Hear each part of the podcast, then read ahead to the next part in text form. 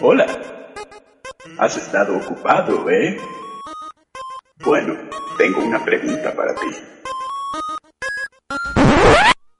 ¿Quieres pasar un mal rato? Hace un día precioso ahí fuera. Pájaros cantando, flores abriéndose. En días como hoy, niños como tú. Deberían estar escuchando Kernel Panic.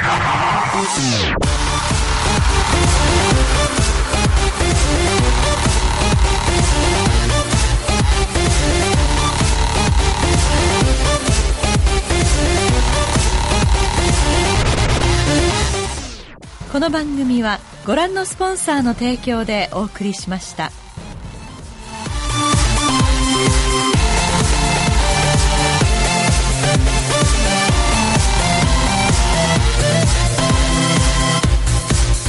Y buenas, buenas, buenas, buenas tardes, pequeños torturados apóstatas y todo tipo de pecadores y todo tipo de herejes. Esto es Kernel Panic, un programa que de hacerse en el medievo habría sido considerado un instrumento más de la tortura inquisitorial. Si estás escuchando esto es que estás en el 107.5 de la FM aquí en el Casar o en el 108.0 en Madrid. Esto es un programa friki, y, pero hablamos de todo tipo de temas. Y hoy venimos a inquisitorialos un poco porque... Porque... Porque... Porque... Nobody expects the Spanish Inquisition.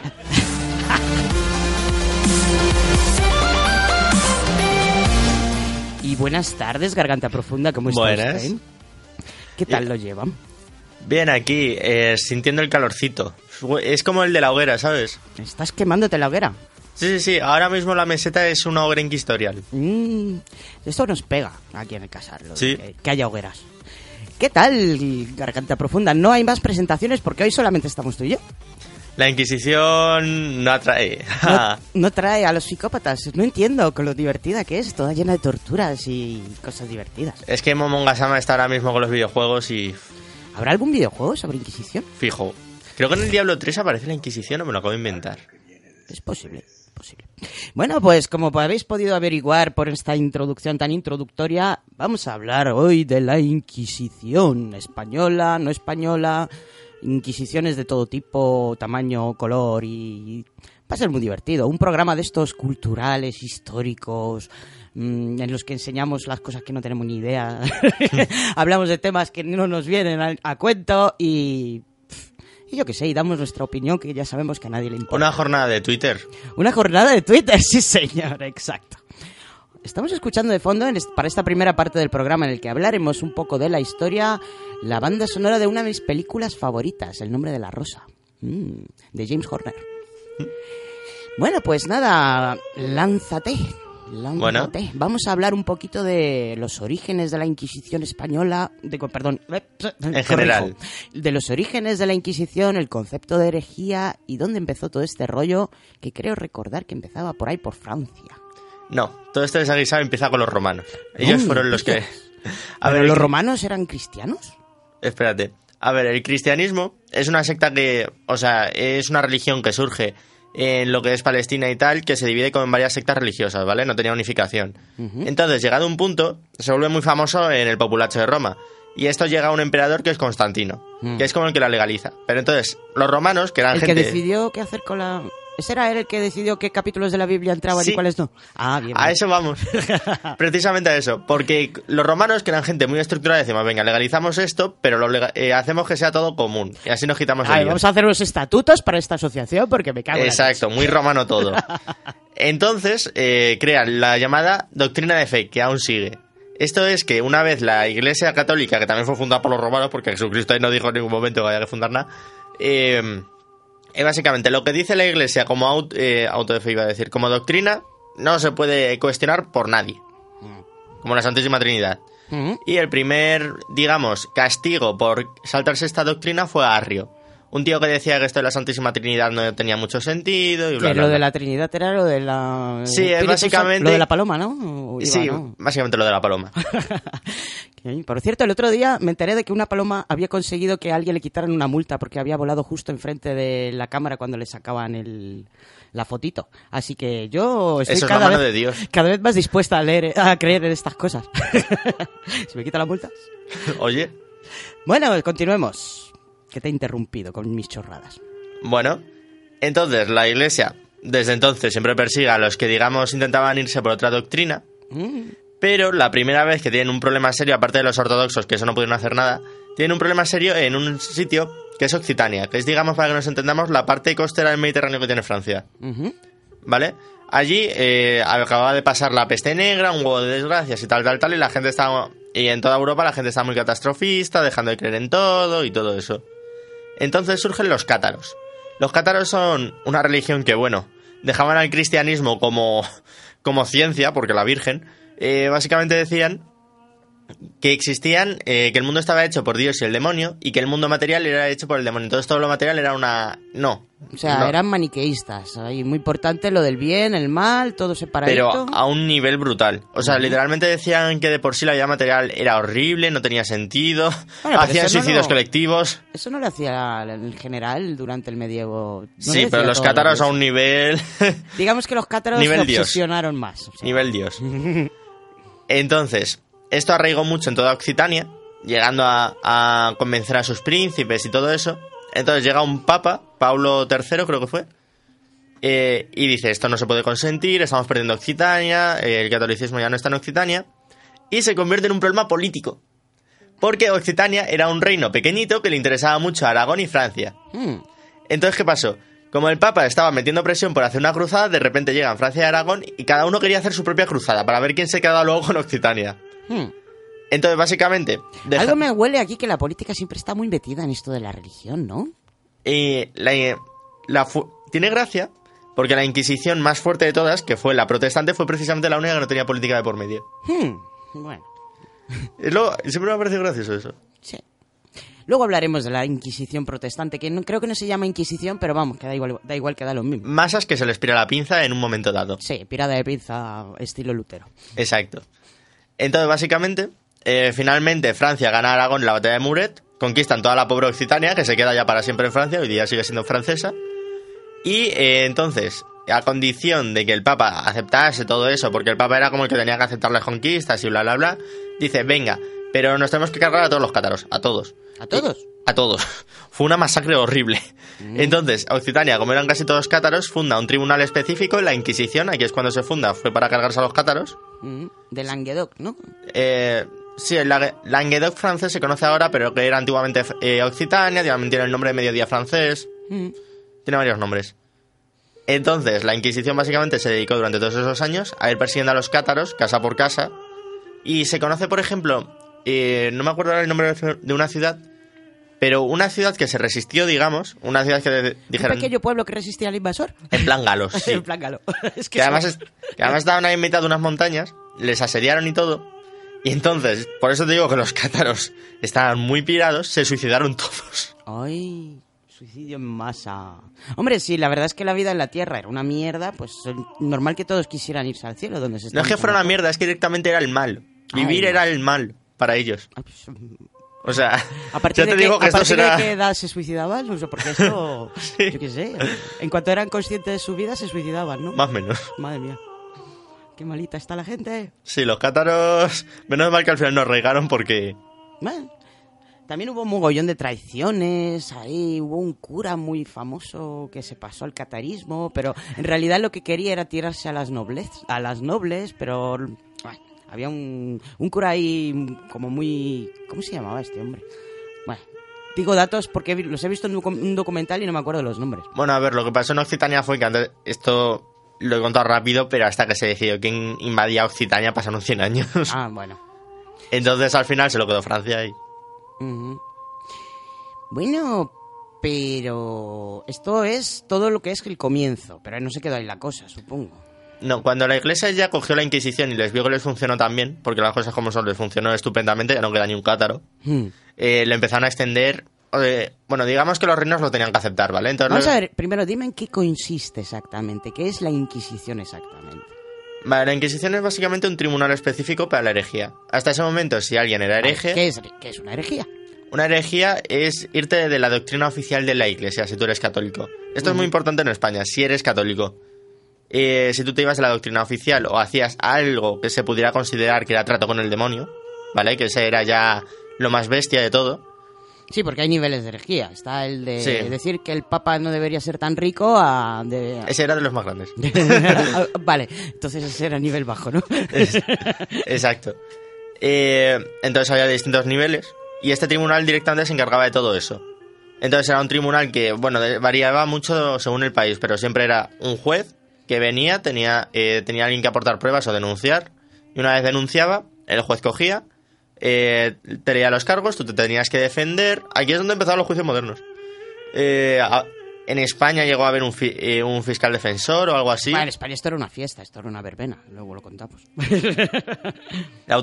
No, pero luego el procedimiento judicial en España era todo muy correcto, tiene gracia. Sí, pero que era un espectáculo. Sí, sí, sí. Mm, Era un show. Entonces, eh, si tú eras condenado por herejía, las penas también variaban según el país, pero lo más normal es que acabaras en la hoguera. Mm, yo difiero un poco. Yo Bueno, a creo que no era lo más normal. Si, le- si te declaraban culpable visa oro, y acababas en la hoguera. Si te, si te declaras culpable, pero decías que abjurabas y todo eso, también eh, te Acababas poner en la hoguera, pero te mataban antes de meterte en la hoguera. No, no, no. Si abjurabas, eh, normalmente te ponían una, una multaza, pero salías vivo.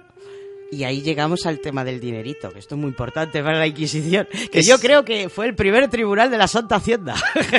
Y según cuando lleguemos a España iremos porque en España fue un instrumento recaudatorio. En otros países sí que es cierto que era... A ver, aquí el problema es que la Europa de la Edad Media y Edad Moderna estaba piradísima. O sea, era muchísima gente iletrada que creía en Dios y cada vez que les pasaba algo malo era todo culpa de alguien. Culpa de alguien. Pero no de Dios, No de Dios, claro, Dios es buenísimo. por favor.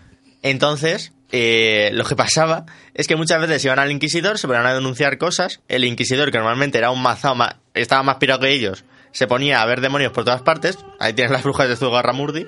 Y, puf, lo pasaba ahí. Bueno, eh, en realidad había muchos muchos niveles de penas, por lo que yo re- mm, creo recordar haber Sí. visto. Desde que te quitaran las pelas, te, malta- te pusieran multas, te azotaran públicamente, te pusieran... Bueno, aquí en Pero España... es que variaba mucho el momento histórico y del país. Mm. Eh, si hablamos de la más conocida, que es la Inquisición española, lo más común es que si tú besabas una rana, que por alguna razón eso era pecado, o alguna de ese tipo de cosas, o, o rezabas en judío, bla, bla, bla, normalmente te caía una multa económica, no poder entrar en administraciones, todo eso. La Inquisición también se ocupaba de casos que hoy día son de psicópatas, digamos. O sea, la psicopatía existía en entonces, violación de niños, asesinatos múltiples, bla, bla, bla. Y entonces eso era ya cuando te quemaban, o cuando tú reconocías un delito, un delito de la Inquisición, aquí ya eh, valían todos los delitos. Si tú habías cometido una blasfemia, te declararon culpable de blasfemia, y tú no lo reconocías, acabas en la hoguera sí o sí. El tema es que si, lo si el delito era lo suficientemente grave, primero te, te mataban y luego te quemaban. Pero si no lo confesabas, te quemaban vivo. Básicamente. Bueno, pues nada.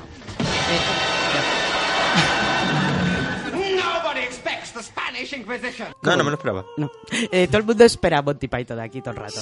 Eh, pues vamos a hablar de la Inquisición Española, que es como la más famosa, no sé por qué. Tiene su razón la leyenda negra. Tiene su razón la leyenda negra, pero hay mucho de leyenda negra también. No digo que tienen su origen que sea tan famosa en la leyenda negra. Ah, sí, te entendí. ¿Qué es la leyenda negra? Vamos a hablar del concepto de leyenda negra, porque esto... Vamos a ver. La leyenda negra es una leyenda negra, pero es algo muy concreto en este caso. Aquí los historiadores difieren porque no saben si era una leyenda hacia la Iglesia Católica que nos cayó de refilón a los españoles como leche o una leyenda negra hacia España que le cayó de refilón a la Iglesia Católica. Esto no se sabe. Yo creo que un poquito de ambas cosas. Puede ser. Entonces, básicamente, España hacia el siglo XV-XVI intentó conquistar toda Europa. Sí, estamos en la época de los imperios y había dos grandes imperios que estaban muy, muy enfadados con uno con el otro. Bueno, eh, sí. Básicamente eso, y en Europa nos odiaba todo el mundo porque, a ver, hab- habíamos invadido Holanda, Bélgica, Alemania, Francia. Eh, eh, había cierto odio hacia nosotros, no sé por qué. Entonces empezaron a circular muchas También lo leyendas. hicieron los romanos y no, no, no hubo leyenda negra contra los romanos. Es que a ellos les salió bien. Ah, vale, vale.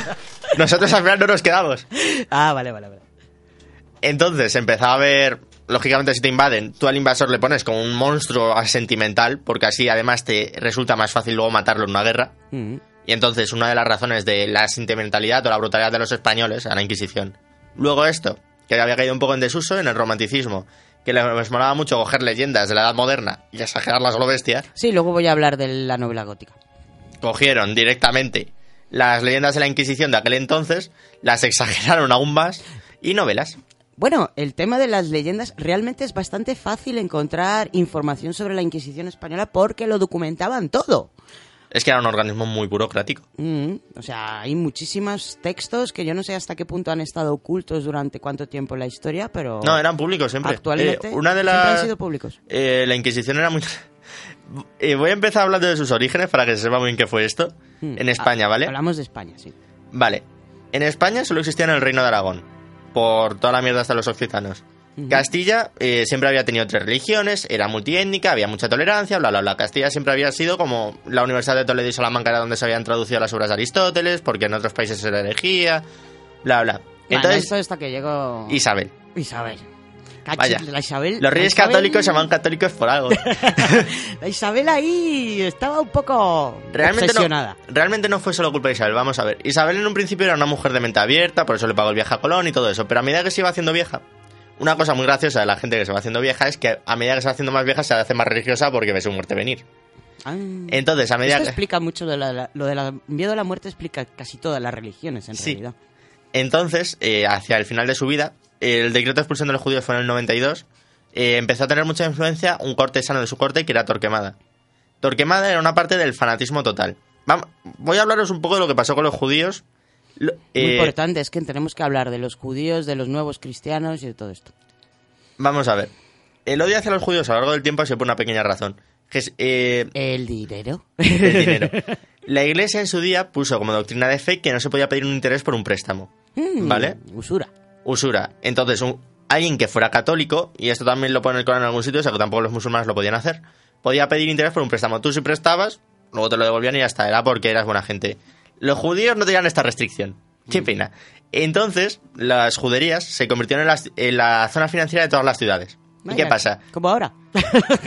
¿Y qué pasa? Si ahora le tenemos odio a los bancos, pues en aquel entonces también. ¿Y quién eran siempre los banqueros en aquella época? Los judíos. Pues como ahora. Entonces, mientras que en la nobleza los judíos caían muy bien, en el pueblo caían fatal. Y entonces a todo esto pasó que un cura de Écija empezó una doctrina antijudía, etcétera. Empezó a haber mucho fanatismo y un sector de la iglesia castellana, digamos, empezó a ser muy fanática.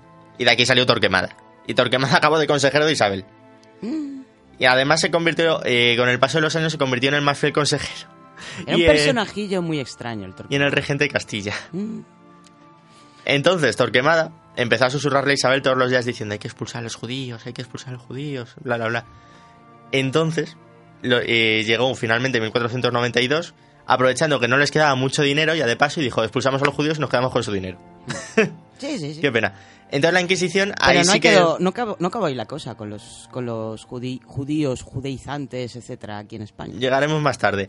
Entonces la Inquisición, que se había fundado hace 20 años para tener un tribunal común Aragón y Castilla, porque una obsesión de Fernando e Isabel era unificar España.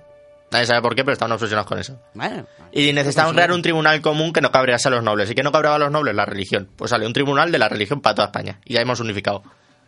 Entonces utilizaron el tribunal de la Inquisición para expulsar a todos los judíos. Que luego hicieron presión a Portugal para que los expulsase también, pero eso es otra historia. Entonces, a partir de ahí ya se acaba un poco por el momento. Se expulsa a todos los judíos y se quedan con sus propiedades, lo cual de paso le vino a las arcas del Estado de increíblemente bien. Y eh, llega la muerte de Isabel y Torquemada asume la regencia de Castilla. Entonces se vuelve mucho más radical.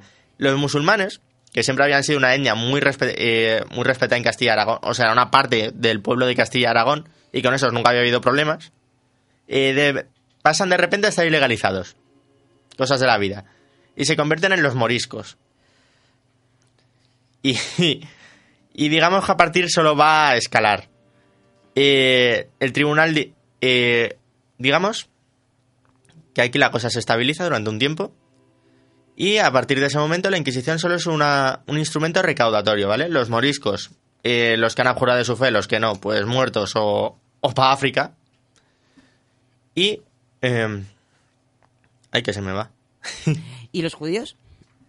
Los judíos, ahora vamos a eso. Los judíos Es ya se habían ido quedando sin tiempo, por eso. ¿Los judíos ya se han ido a dónde? África. O han jurado de su fe.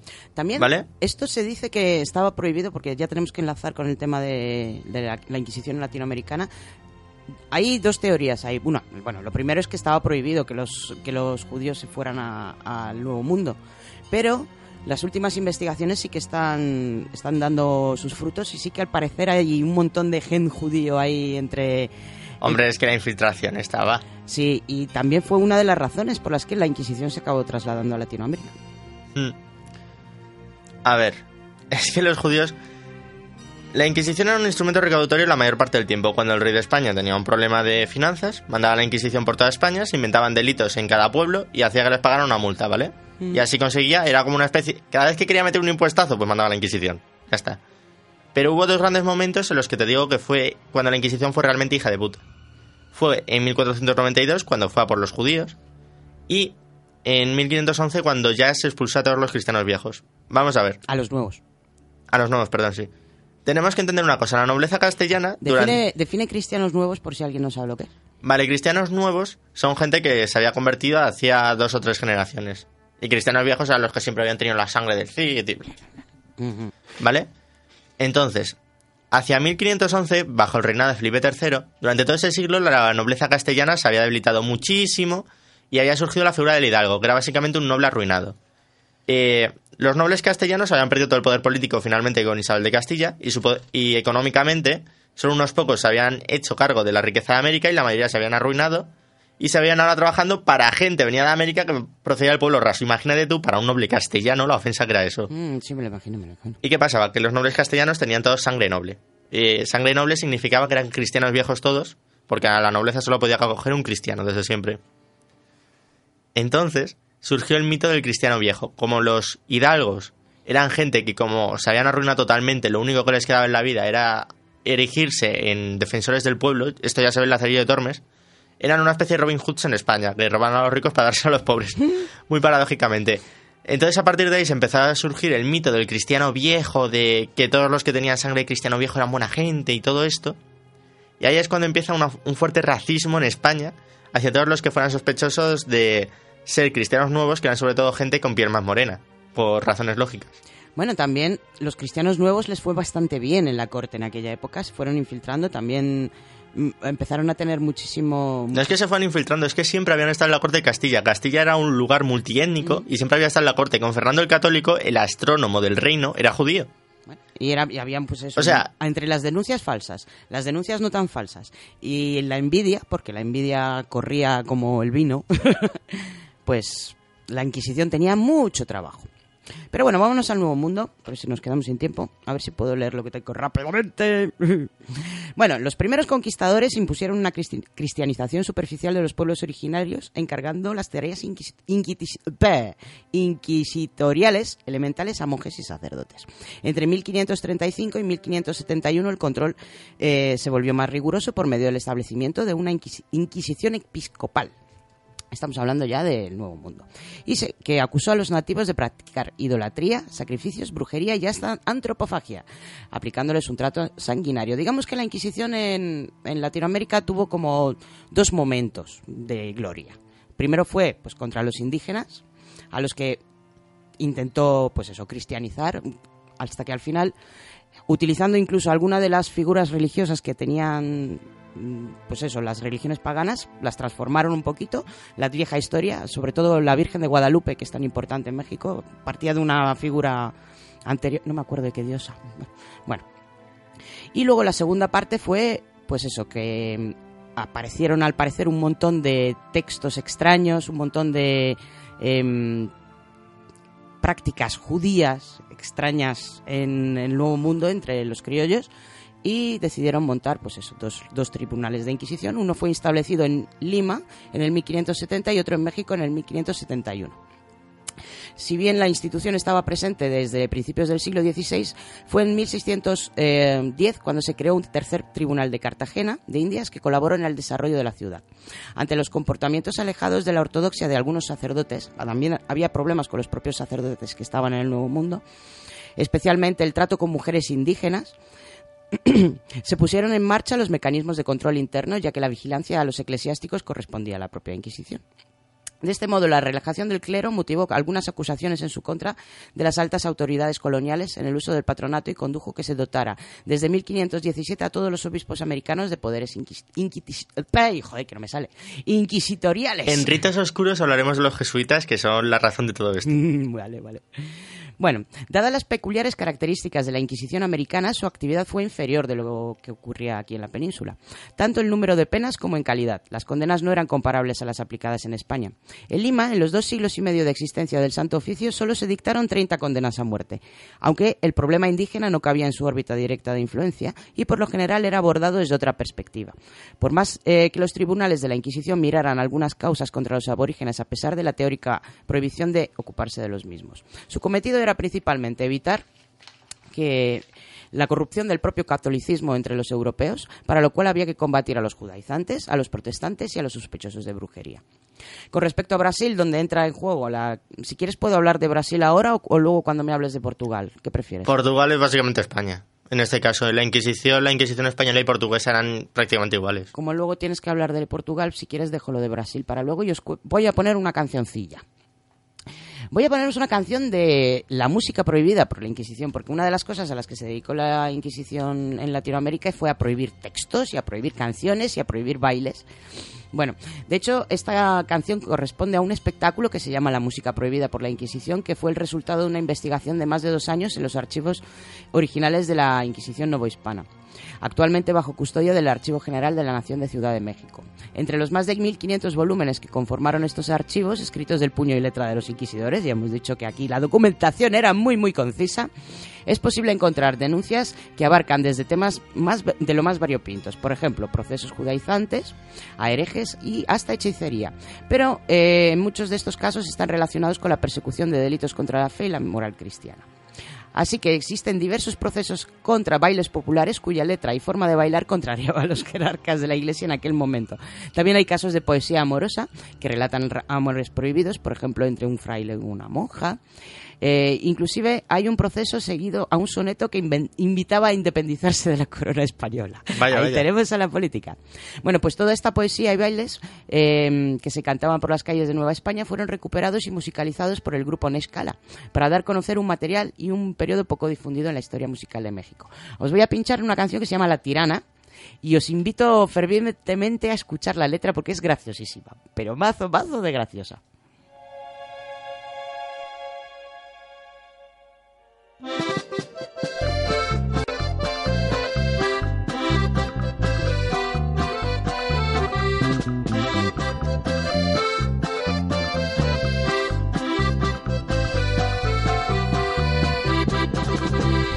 San Juan de Dios de Cádiz, el enfermo que no sana, lo bajan al campo santo y le cantan la tirana.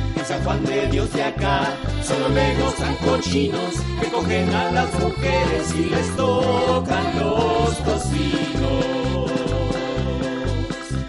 En San Juan de Dios de acá, el enfermo que no pilla, lo cogen entre dos legos y le echan una calilla. En San Juan de Dios de acá, el enfermo que no orina, lo cogen entre ocho legos y le echan una jeringa.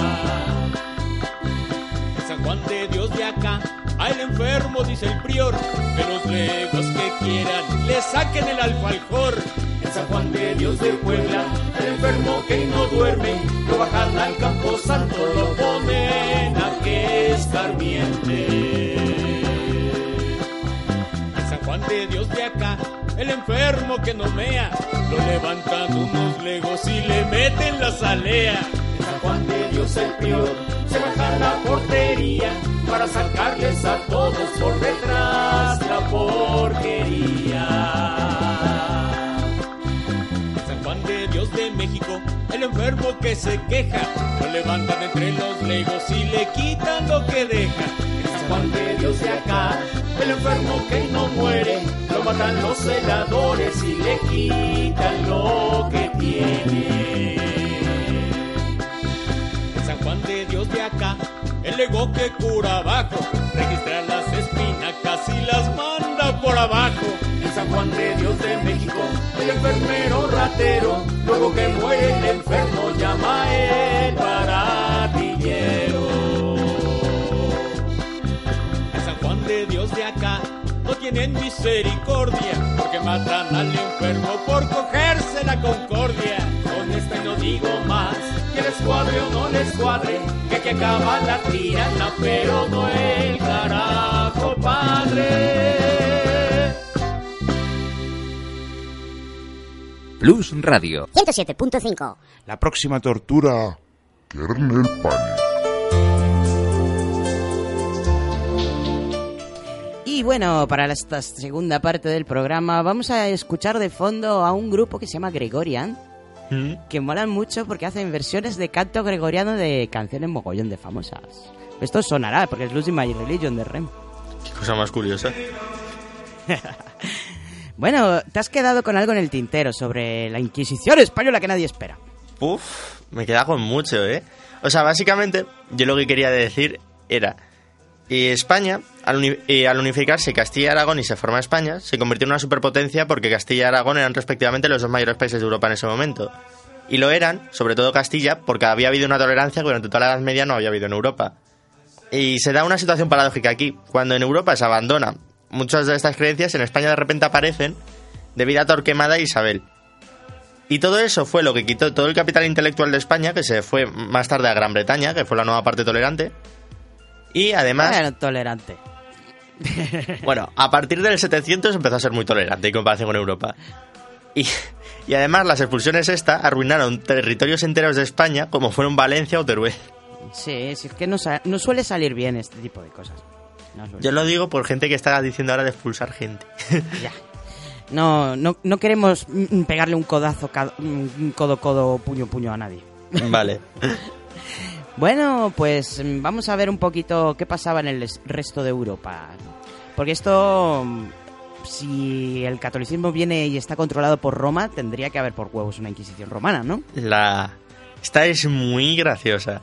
Mira, la Inquisición romana lo que perseguía eran disidencias dentro de la Iglesia y a científicos que por Italia, porque era su ámbito de acción. Entonces, eh, quizá lo más famoso es que la Inquisición romana fue la que juzgó a Galileo Galilei Ahí te iba a decir. o eh, se cargó a Giordano Bruno, que ese da para otro programa porque era un flipado que, que, que fue el primero que teorizó con vida alienígena. Date Ah. tu cuenta, en el siglo XV. Oye, aquí las teorías de los antiguos astronautas andan muy desencaminadas. Pues mira, primero Giordano Bruno. Giordano Bruno, me quedo con ese nombre. Pero lo gracioso de esta Inquisición viene en que sigue existiendo. En 1965 se, eh, la refundó Juan XXIII, creo que fue, eh, y la renombró como la Congregación para la Doctrina de la Santa Fe, que fue liderada por el Papa Ratz, eh, por el que posteriormente sería el Papa Ratzinger, hasta que este fue declarado Papa. Y básicamente esta sigue existiendo y se dedica básicamente a buscar por el mundo a gente dentro de la iglesia que intente disentir para, digamos, apartarla. Hmm. Un caso muy famoso fue en el 70 y pico, cuando se estaba refundando, que se le hicieron al suizo Hans Kunk, que básicamente le prohibieron enseñar porque también había vuelto a poner en cuestión lo de la paloma. Vaya por Dios con la paloma. La paloma es un ¿Qué asunto lo de la polémico. paloma? No me toques la paloma, que se me caga en el coche, me cago en la leche.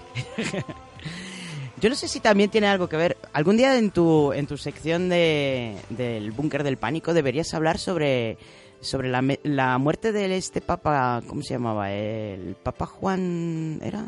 El, que estaba antes de Juan Pablo. Ah, no, eso era un italiano que parecía que iba a ser muy reformista y que la cascó muy rápido misteriosamente. Ahora mismo no recuerdo el nombre. no sé si estaría implicada ahí esta nueva Inquisición. Porque hay mogollón de teorías extrañas sobre su muerte. A ver, es que esta congregación da para de teorías y- sus relaciones con el Opus Dei, que... Opus Dei, madre mía, eso da para otro... Sí, el Opus Dei da para ocho programas. a ver si Kakai si un día nos quiere hablar. Bueno, eh, ¿y qué pasaba en el resto de Europa? Eh, léase Alemania, Francia... Vamos a ver, es que hubo una situación muy paradójica.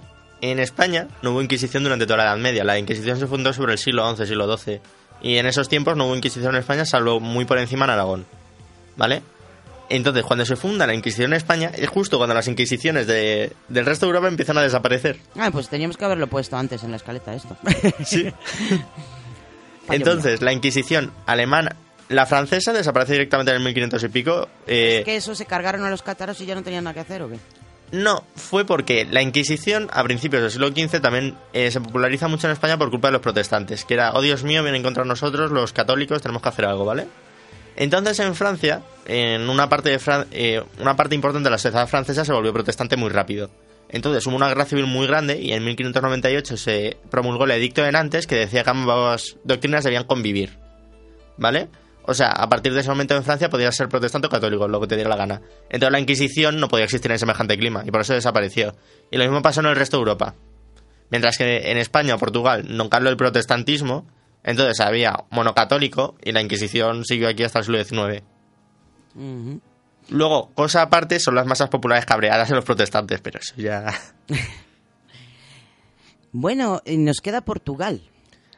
A ver, Portugal es básicamente como la española. Portugal fue durante 100 años española, que además fue durante el periodo de máximo auge de la Inquisición, y cuando se independizaron, mantuvieron, mantuvieron un tribunal de la Inquisición muy similar al español. Es decir, lo solían utilizar cuando tenían problemas de dinero, para ir por allí. Lo utilizaron luego en Brasil para lo mismo que has dicho tú, o para reprimir indígenas, o por los jesuitas. Yo cuento lo de Brasil, no te preocupes, que lo tengo, es muy cortito. Pues vamos a ello. Vale. A ver, en Brasil. Desde los inicios de la conquista del territorio, los jesuitas sol- solicitaron reiteradamente la instalación de un tribunal de Inquisición portuguesa, creada en Portugal a imitación de la española. Aquí culo veo, culo quiero. Para luchar contra las creencias de los nativos y la eventual prédica luterana de navegantes de otros eh, países europeos. Finalmente se intentó establecer una sede en la bahía a fines del siglo XV eh, XVI perdón, y durante el episcopado de Antonio Bar- Barreiros. Pero el Tribunal de Lisboa se reservó la juris- jurisdicción, negándose eh, a la existencia de una nueva mesa de la Inquisición. En la primera mitad del siglo XVII, la corona portuguesa intentó nuevamente instalar una sede en Río de Janeiro, eso fue más, más concretamente en el año 1639, para controlar las incursiones de los bandeirantes paulistas sobre las misiones jesuitas del área de Río de la Plata, que entraban en el territorio español, aunque esta iniciativa finalmente no pros- prosperó. La actividad inquisitorial en Brasil fue lo suficientemente activa como para que en un momento se temiera que pudiera interferir en la prosperidad del territorio y que no pasara lo mismo que aquí en España, y por lo que la monarquía refrenó el entusiasmo azucarero de los inquisidores. Así que ahí se dieron cuenta antes de quedarse, sí, antes de arruinarse. Básicamente, la Inquisición en España fue brutal porque España hasta ese momento era la capital cultural de Europa. La Universidad de en Toledo, Aristóteles, la- eh, el mundo conoce a Aristóteles gracias a Toledo, porque cogieron todos los escritos de Bizancio, pasaron por los países árabes y llegaron a Toledo, donde se tradujeron a todas las lenguas vernáculas de Europa y fue donde se estudió a, eh, donde se estudió a Aristóteles, a los dramaturgos griegos, etcétera. En Salamanca en su día se promulgó lo- la primera Carta de Derechos Humanos. Pero llegó la Inquisición, empezó a censurarlo todo, todo el capital intelectual se fue o fue quemado vivo, y nos volvimos un país de paletos, toda la economía se fue al traste, porque se expulsó a los judíos que eran los que tenían el capital, y además la Inquisición se convirtió en un instrumento que se cargaba cualquier intento de iniciativa privada. ¿Quién se cargó la, la Inquisición española? ¿Fue Napoleón? Me suena algo así. O sea, tuvo que venir eh, el Tito Napo a, a sacarnos de aquí, de la negrura. Qué vergüenza. Cuando- Luego nos, se nos metemos con Napoleón y con el, eh, con el Pepe Botella, pero la verdad es que hicieron muy bien su trabajo. Napoleón lo derogó y las Cortes de Cádiz en el lado, digamos, libre también lo derogaron. Pero volvió Fernando VII con su... Bueno, Fernando VII. con su macropolla, que además tenía un problema que te- la tenía demasiado grande, literalmente. Eh, volvió a instalarlo todo y no fue hasta que llegó su hija Isabel II, que ya era muy paleto la de la Inquisición hasta para la realeza que era entonces, y lo quitó. Esto, esto- esto es demasiado naftalina incluso para nosotros. Sí. Bueno, Madre. cuidado que si los carlistas llegan a ganar, entre su programa electoral, digamos, estaba reinstalar la Inquisición. Ay, qué bien. Bueno, yo no sé si en el programa electoral de Vox está instaurarla de nuevo. Porque estamos aquí pendientes de enterarnos de qué va. Bueno, pues vámonos con los causantes de toda esta leyenda negra, que fueron los luteranos, los protestantes. Nos hemos hartado de ver lo terrible que es la Inquisición española en películas, en libros, en tal. La Inquisición lo que pasaba es que se promocionaba muy bien. Luego hablaremos de ello. Bueno, vamos a hablar de la Inquisición protestante, que ya, como he dicho, no tenía ese nombre. Pero voy a cambiar de fondo. No tenía ese nombre, pero para mí que tenía esos fines, aunque no iban tanto contra los judíos, sino contra todo. Estos eran anti todo. Bueno, En la historia no hay nada más incorrecto es que aseverar que la reforma protestante fue un movimiento a favor de la libertad intelectual. La verdad es que fue todo lo contrario. Para luteranos y calvinistas representó cierta libertad de conciencia, pero concederles a, a los demás esto mm, es más bien falso. No mientras ellos dominaran la escena. La eliminación completa de la Iglesia Católica y de todo lo que se les oponía en su camino fue considerado por los reformadores como algo perfectamente natural. Desde el principio, la rebelión espiritual de Lutero des- desató la avaricia. Los gobernantes alemanes, los monarcas escandinavos y Enrique VIII de Inglaterra, que ya sabemos que era un hombre encantador, tomaron, sí, tomaron ventaja del rompimiento con el tutelaje papal, apropiándose tanto de la riqueza como del control de las iglesias respectivas. Las normas y directrices marcadas por los líderes protestantes fueron absolutamente igual de intolerantes que las de la Iglesia Católica, con su particular Inquisición.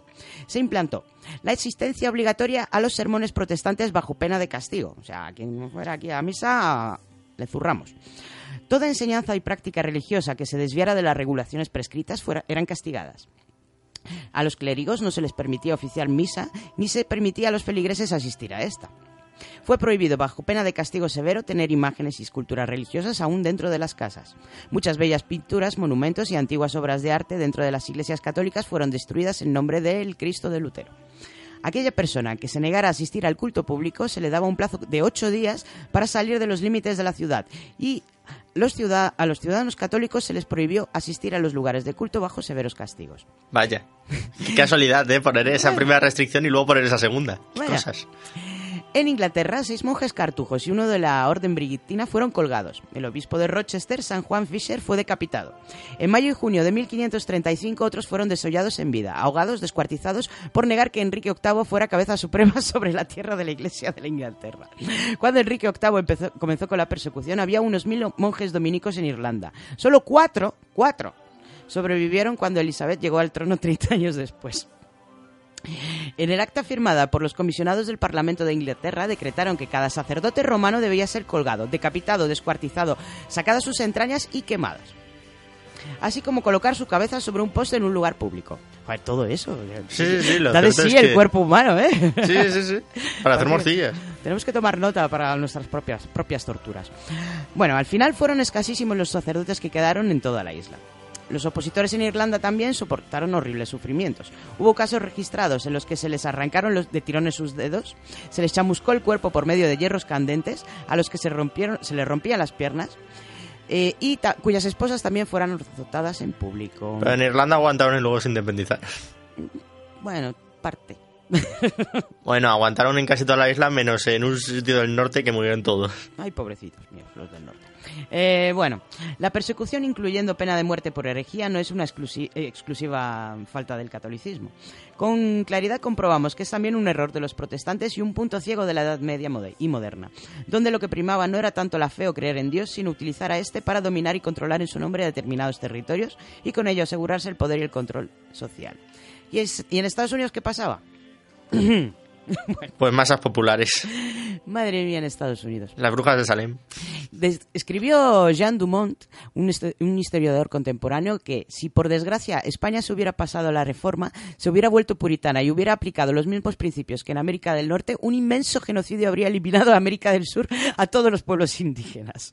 O sea, en realidad, la realidad lo pone blanco sobre negro. La diferencia que tuvo lugar en el continente americano. Los norteamericanos en Norteamérica, los indios nativos que sobreviven en la actualidad son unos pocos de miles, mientras que en la América ex, española o ex portuguesa, la mayoría de la población actual o es bien de origen indio o es fruto de la mezcla de precolombinos con europeos y africanos. Pero esto es por lo que te decía yo antes, mientras que en el resto de Europa era muy monoétnica, y entonces cuando llegaron a Norteamérica seguían siendo monoétnicos, España siempre ha sido muy multiétnica. Ahora ya no por todo lo que hizo la Inquisición durante 400 años.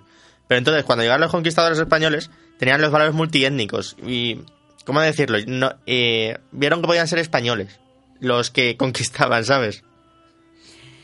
Bueno, mm, el calvinismo protestante asume como cierta la teología de la predestinación, que condena al indio subdesarrollado porque está predestinado a la condenación, mientras que el blanco desarrollado como, es como un signo de, eh, de elección divina. Para los colonos protestantes, en el sentido calvinista, los indios no eran unas almas esperando a recibir la fe, como pasaba en Latinoamérica, sino unos desgraciados pecadores que no habían sido, no habían sabido ser capaces de rentabilizar las tierras y recursos que Dios les había concedido y Dios, dolorido por tan ingrata actitud, había decidido readjudicar sus tierras a sus fieles hijos anglosa- anglosajones que con el tiempo consiguieron exterminar finalmente razas enteras. No es maravilloso lo pirados que están los americanos. Bueno, son muy divertidos. Y en cuanto a su- entre su propia gente, eh, tenemos como un ejemplo muy interesante la letra escarlata, en la novela de Nathaniel Hawthorne, que yo creo que describe perfectamente cómo se trataban incluso entre ellos con el tema del puritanismo. Que- Tú mírate los Simpson algo del puritanismo, por ejemplo, el típico capítulo de este es del Mayflower. Madre mía. Bueno, y como aquí no vamos a dejar li- religión con cabezas, vamos a, vamos a zajar a todas. Vamos, vamos con la tercera monoteísta, el Islam. Esta yo creo que además tiene una inquisición que sigue en pie actualmente Sí. y está cada día más de moda.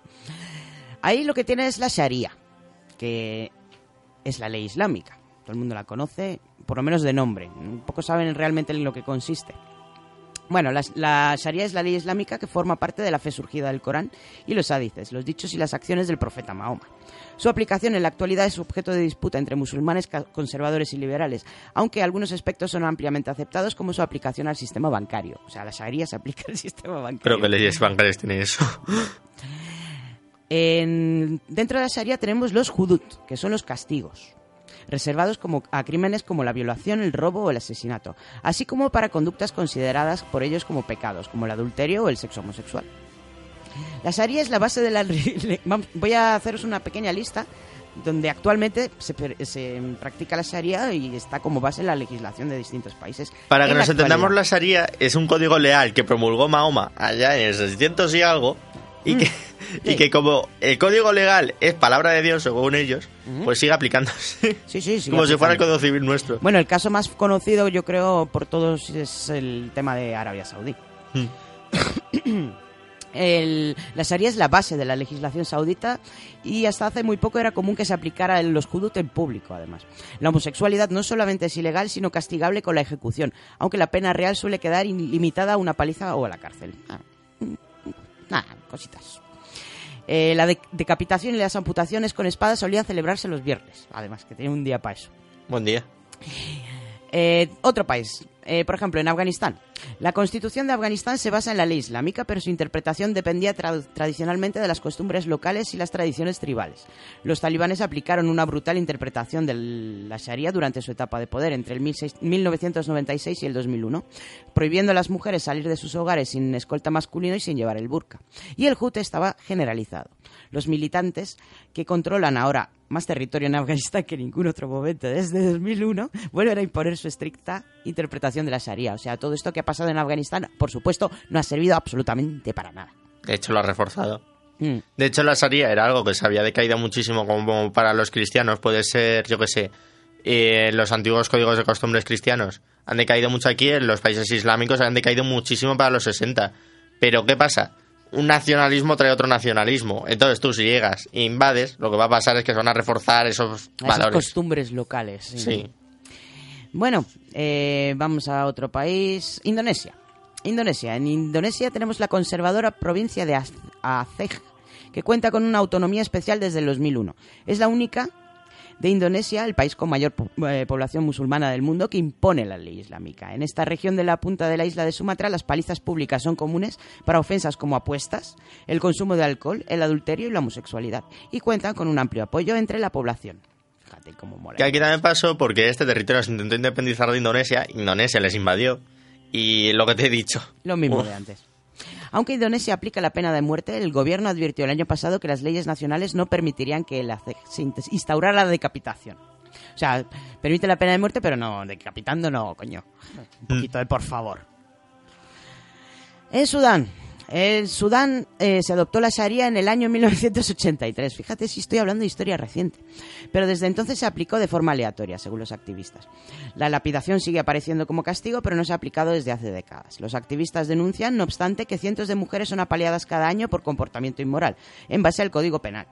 Las últimas semanas, varias manifestantes fueron condenadas a palizas por protestar contra el presidente Omar al-Bashir, pero una corte de apelación suspendió la sentencia. En Pakistán.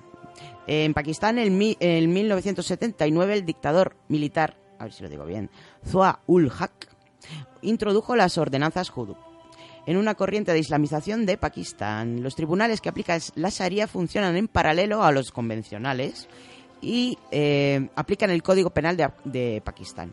Abordan, ab- abordan casos de adulterio, acusaciones falsas en la corte, delitos de propiedad y prohibición de drogas y alcohol. Estate atenta a esto de que resulta que la Sharia se reimplanta porque eso significa que ya se había quitado. Y aparte de lo que te he dicho de un nacionalismo alimenta a otro, también tiene que ver un poco Arabia Saudí, pero bueno, eso ya da para otro programa. Si es que, si es que no, no, no hay ni por dónde cogerlo esto. En cuanto a las mujeres, no tenían permitido declarar en los casos más duros y las leyes sobre violación o adulterio. O sea, las mujeres en los casos de violación no podían declarar. Es que lo gracioso de todo esto, y me da mucha rabia, es que realmente se habían quitado allá en el siglo XIX, como aquí se quitaron en Europa las, las cosas del cristianismo que también tenían un huevo de chorradas, y se han reimplantado a finales del siglo XX. En fin, parece que vamos, vamos para atrás, vamos evolucionando para atrás. Eh, sobre lo del sobre los casos de violación o adulterio, eh, por ejemplo, en los juicios se requiere que cuatro hombres musulmanes de buen carácter atestiguen los hechos. Jo. Y como tú sabes tú que tiene buen carácter, No, ¿Y cómo saben lo que ha pasado? ¿Estaban ahí mirando o qué? claramente. En fin, en 2006 los diputados aprobaron por amplia mayoría una ley de protección de la mujer que establece que los casos de adulterio y violación no deben tratarse bajo el duro sistema religioso, sino en los tribunales convencionales. Por lo menos algo se ha mejorado ahí. En Nigeria, al menos 12 de los 36 estados de Nigeria aplican la Sharia en, cuestiones criminales y los tribunales pueden solicitar amputaciones, aunque se llevan a cabo bastante pocas. Y en Qatar se siguen utilizando las palizas como castigo para los musulmanes que consumen alcohol y para las relaciones sexuales ilícitas. El adulterio está penado con 100 latigazos, pero puede ser castigado con pena de muerte si están involucrados una mujer musulmana y un hombre no musulmán. Vaya.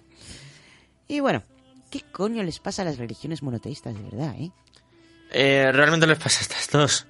Porque Tres.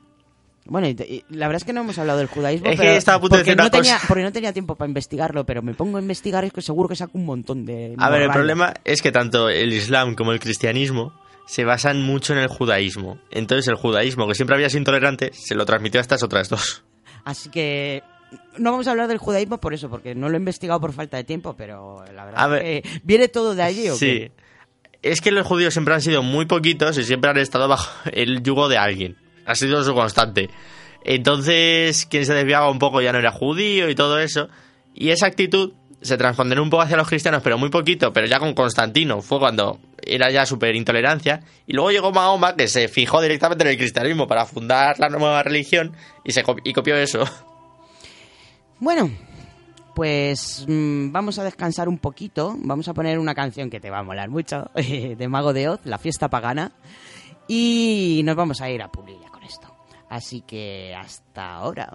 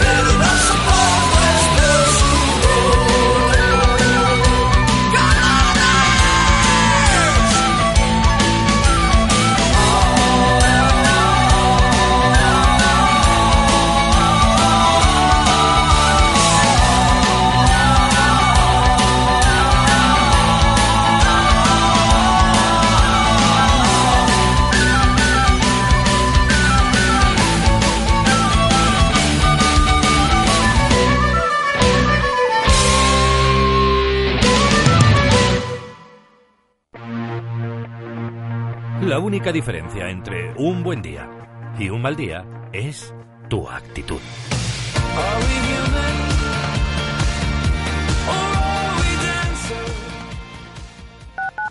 Esto es Plus Radio, la radio en positivo. 107.5. La próxima tortura. Y volvemos con la parte más tétrica del programa. Estamos escuchando de fondo a Nox Arcana, Night of the Wolf. Y vamos a hablar de las cosas que más nos gustan de los psicópatas, métodos y máquinas de la tortura. Bueno, la verdad es que la tortura de la Inquisición, yo he oído hablar mucho de ella, bla, bla, bla, pero es un poco decepcionante la historia, ¿eh? Porque no torturaban tanto como dicen. Hombre, torturaban lo justo para que confesaran hasta haber violado a su abuela. bueno, para empezar, eh, esto no era una práctica de la Inquisición. O sea, vamos a pensar en la época en la que estábamos, en la que se torturaba pato.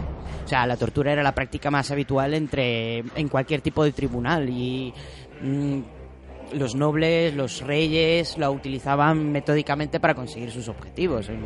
Era una bonita costumbre, como tirar una cabra del campanario. Ah, Pero resulta que la Inquisición española realmente tenía bastante limitadas las posibilidades de usar la tortura, a diferencia de lo que ocurría con luteranos y con calvinistas, y con la Inquisición católica en otros países como Francia o los territorios italianos. Es que la española era más clemente. A ver, ¿Verdad? Isabel. que Isabel era una moderada ultracatólica. Entonces esa filosofía la, eh, estuvo durante todo el imperio. Y esto lo sabemos porque está todo documentado, y realmente la tortura aparece solamente en el 1% de los procedimientos. Es más, la Inquisición española prohibía la tortura eh, que superase los 15 minutos de duración y jamás podría poner en, en peligro la vida del reo. Además, a diferencia de lo que ocurría en otros tribunales similares, siempre se realizaba en presencia de un médico que se cercioraba de que no se produjeran mutilaciones ni lesiones irreversibles. O sea que También es más llamativo el hecho de que eh, la Inquisición prohibió totalmente el uso de la tortura en sus interrogatorios a principios del siglo XVIII, mientras que los tribunales civiles y españoles y la mayoría de los europeos sí que mantuvo estas prácticas hasta bien entrado el siglo XIX.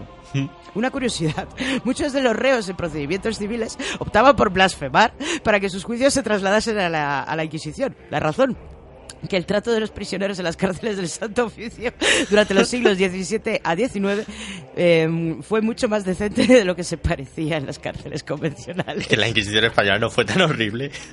La que fue horrible fue las masas esas de pirados de... Bueno, algo, algo hizo la Inquisición española, pero bueno. en Limpieza general- étnica, hizo limpieza étnica. Ahora, pero- ahora vamos con los instrumentos de la Inquisición en general, olvidémonos de la española. Porque la, general, en general, se usaban, pues eso, algunos instrumentos que ya se utilizaban an- anteriormente a la Inquisición, pero hay algunos también que son, pues eso, como muy, muy. Tienen hasta nombres religiosos, ya veréis. Bueno, el potro. El potro es uno de esos que ya venían de antes, estos ya estaban heredados. Eh, en el potro colocamos al condenado sobre una tabla boca arriba, atado de pies y manos, y después estiramos, estiramos, estiramos. Y como no es un gomuningen como, como nuestro querido Luffy Kun, Vaya. pues nada, eh, ya puedes, pasa- puedes imaginarte lo que pasa, que te los dislocan. Eso tiene que doler, ¿eh?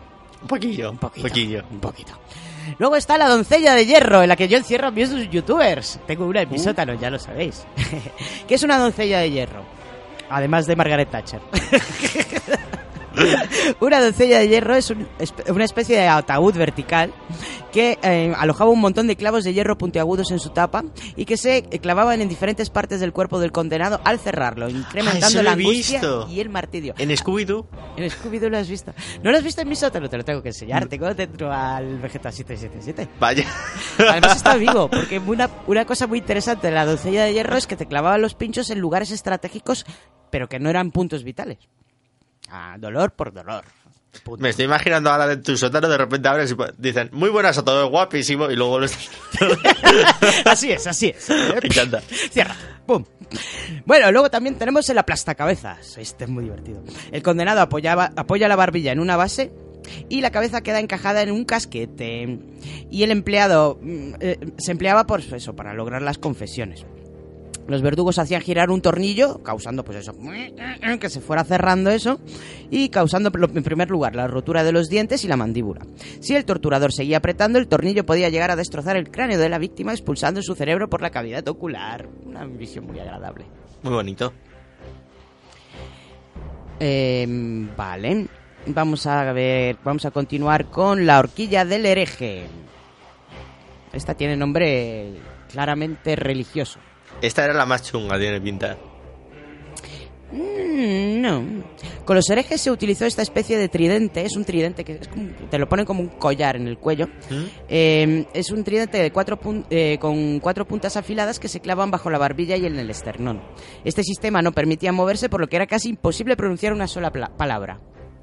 Y no lo entiendo, porque si tenía que confesar, ¿cómo leches vas a confesar con eso en la boca? ¡Confiesa!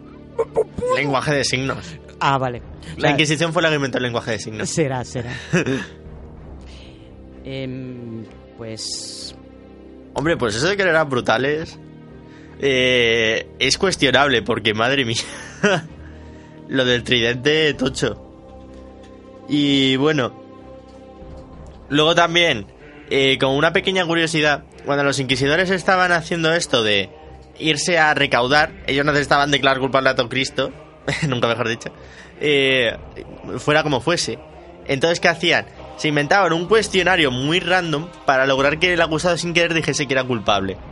Es decir, si este se, eh, decía que no era culpable, esto lo vimos en el nombre de la rosa, entonces seguía siendo sospechoso y el siguiente era, eh, ¿puedes decir que tu acusador sea blasfemo? Entonces tú, si decías que sí y luego decías que era tu enemigo, era cuando ya de repente, lo más lógico es que digas es mi amigo, ¿no? Si decías que era tu enemigo, era cuando lo decías bien, porque entonces los de la Inquisición decían, si, es, eh, si dice que es su enemigo, claramente está mintiendo, entonces es su amigo. Entonces hacían una extraña cosa ahí para que fuera casi imposible declararte inocente. Bueno, vamos a continuar con la siguiente. con el siguiente aparato de tortura, que sería la rueda de despedazar. Esta que sale en todas las imágenes y es muy famosa. Esta es empleada para los delitos más graves. Fue una de las torturas más desmedidas y espantosas, realmente. El penado era colocado desnudo en el suelo y eh, con la misma rueda a la que estaba atado se le rompían los huesos y articulaciones de las extremidades, incluidas cadera y hombros. Dios. Posteriormente se le ataba la rueda que era colocada sobre un poste y se le daba comida y bebida hasta que moría, quedando su cuerpo a merced de las aves carroñeras. Vamos con uno. Vamos con uno que es. mm, a mí, sinceramente, me da una grima. O sea, horrible, horrible. La sierra. Esta además era muy para, muy para las mujeres. Para las brujas. Sí. Bueno, eh, imaginaros, pues eso. Primero, eh, esto, esto usualmente se reservaba a las mujeres que, en palabras de los inquisidores, hubieran sido preñadas por Satanás. Para lograr acabar con el En supuesto. plan Juego de Tronos, ¿no? Melisandre estaba ahí. Ajá. Eh, en plan, para, para conseguir acabar con el supuesto niño demoníaco que llevaban en su interior, colgaban a la hechicera boca abajo con el ano abierto y mediante una sierra la empezaban a cortar hasta que llegaban al vientre. Sí, qué lágrima. Debido a la posición invertida en la que se colgaba la víctima, el cerebro aseguraba una amplia oxigenación y se impedía la pérdida general de sangre. La víctima por ello no perdía la conciencia hasta llegar al pecho. Madre de mi vida. Luego tenemos la pera vaginal, oral o anal. Como su propio nombre indica, este instrumento de tortura tenía forma de pera, estrecho en una punta y ancho en la otra. Se introducía en la boca, la vagina o el ano de la víctima. La oral se aplicaba a predicadores heréticos y reos de tendencias antiortodoxas. La vaginal a mujeres culpables de relaciones con Satán o con alguno de sus familiares. Y la anal a los homosexuales pasivos. Una vez en el interior comenzaba el suplicio, pues se abría mediante un tornillo generando un dolor inmenso en el preso Tenían un manual que decía, si es eh, sodomita pasivo, lo hacemos así. Si es sodomita activo, Eh, no lo sé, lo que no quiero pensar lo que le hacen a los activos realmente. Eh, bueno, esto es como quien dice, te voy a meter un paraguas por el culo y lo voy a abrir, pues es, es algo parecido. Bueno, luego está el tormento del agua, este es un poquito menos menos grave. Eh, digamos que es marcarte un Joffrey pero con agua. oh Dios. Sí, obligaban a las personas a beber cubetas llenas de agua y la cantidad era aproximadamente 10 litros continuos. El torturador se ayudaba de un embudo que impedía respirar a la víctima y su estómago no aguantaba más después y de sufrir tanto acababa explotando. ¿Os acordáis de esa escena en la que Joffrey obliga al no sé qué noble era a beber Sí. un tonel? Pues eso. De vino. Eso era.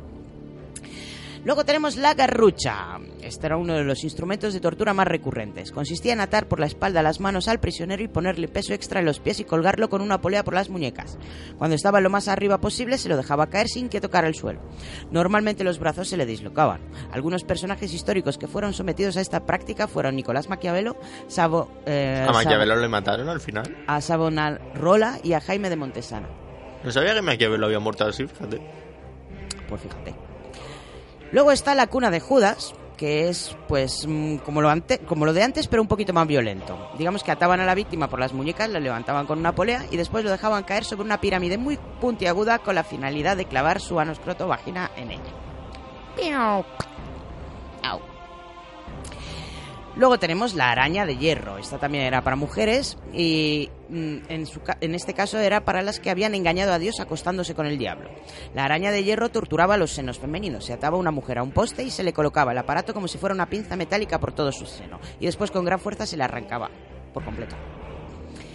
Y la última se llama la hija del carroñero. Era una estructura metálica con aros y tuercas en el que se colocaba la víctima. Poco a poco quebraba todos sus huesos y fue utilizada principalmente por Elizabeth I de Inglaterra como una, como una gran tenaza.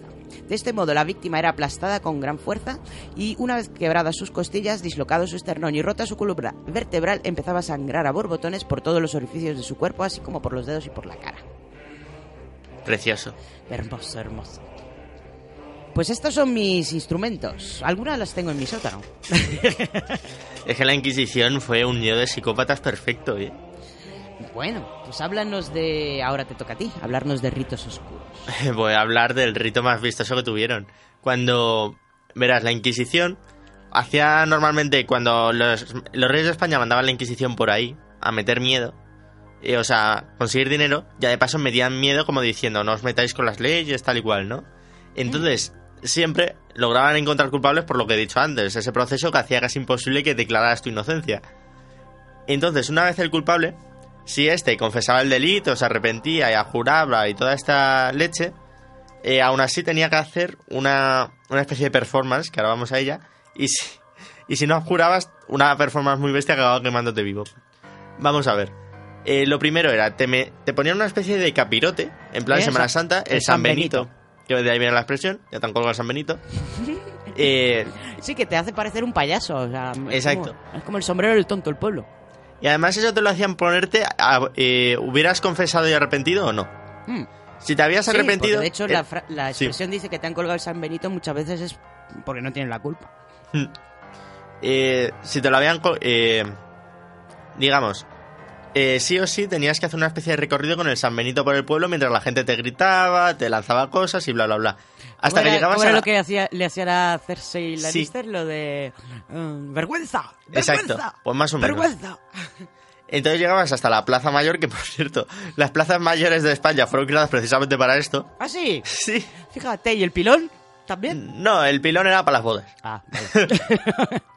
La Plaza Mayor de Madrid, una cosa muy curiosa, es que como eh, a esa siempre iba el rey de España, eh, lo pusieron tan alto, de manera que pusieron el balcón más alto para que estuviera siempre el rey como por encima de todos. Ah, como esto, esto me recuerda un poco a la Guerra de las Galaxias, ¿no? Entonces, los que había, se habían arrepentido llegaban a la estrada. Por cierto, todo el mundo del pueblo tenía que estar ahí. Si no estaba, la Inquisición luego te hacía una visita amable. ¿Ah, sí? Sí. Era obligatoria la Era asistencia. obligatoria. Ah, yo pensaba que a la gente le simplemente le gustaban las verbenas que se montaban ahí. No. Entonces llegaban al altar.